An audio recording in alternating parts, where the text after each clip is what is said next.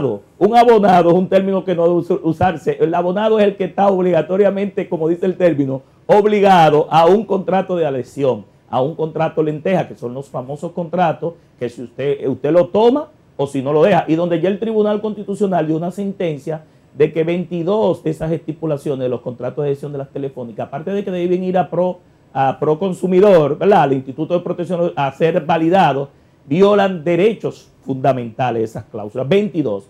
Y en ese, en ese sentido, eh, nosotros estamos listando cada uno de esos derechos de los consumidores, pero también los derechos de la competencia. Esta es una industria muy técnica, donde hay eh, el espectro radioeléctrico, recursos escasos como los dominios, el plan de numeración, los espacios orbitales, como vemos en la, en la figura ahí.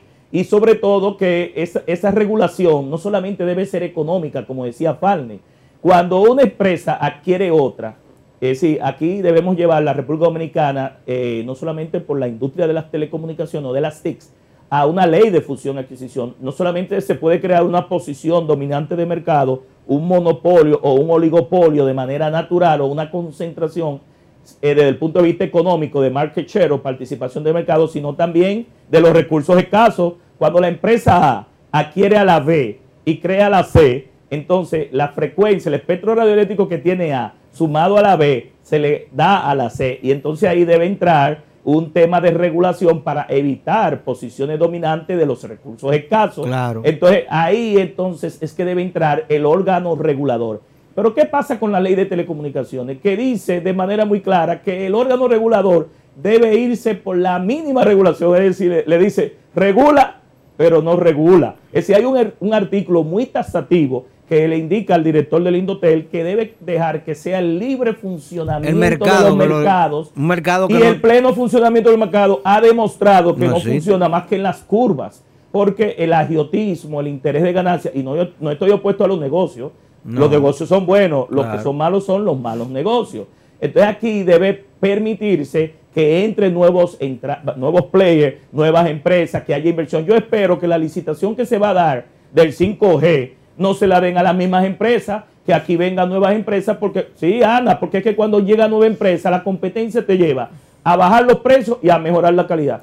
Yo te pudiera decir que en aquella vez que yo trabajaba en una de las principales empresas, nosotros estábamos en República Dominicana, tercer país en el mundo, y 15, en, eh, digo, tercero en América Latina y 15 en el mundo más avanzado en telecomunicaciones, y creíamos que la ley y el fomento de la competencia nos iba a mejorar los índices que establece el Foro Económico Mundial y hoy hemos subido en el ranking. Cuando digo subido es que hemos mejorado desde el punto de vista de posicionamiento, porque la tecnología, el uso latino no solamente se mide por la infraestructura, la cantidad de cables que tú tienes, los data centers, sino eh, hay eh, alrededor de 15 drivers o indicadores que establece el Foro Económico Mundial que te dice cómo un país ha avanzado en la tecnología. Entonces, el, el proyecto de ley nuestro crea un ministerio, separa lo que es las políticas públicas del regulador, crea una superintendencia que sea autónoma, independiente, que proteja verdaderamente los derechos de los usuarios, que garantice los derechos de competencia y que promueva la competencia.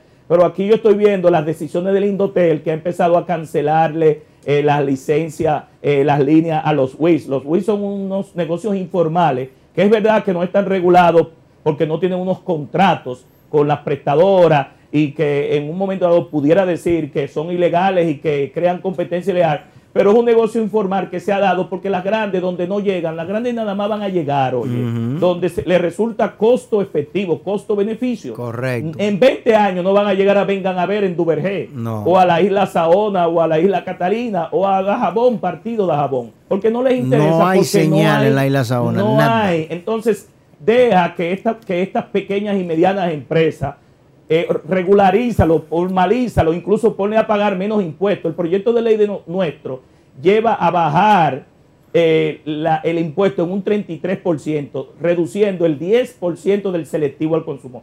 No es posible que República Dominicana pueda tener eh, la reducción de la brecha digital que tiene tres componentes, brecha de género, brecha territorial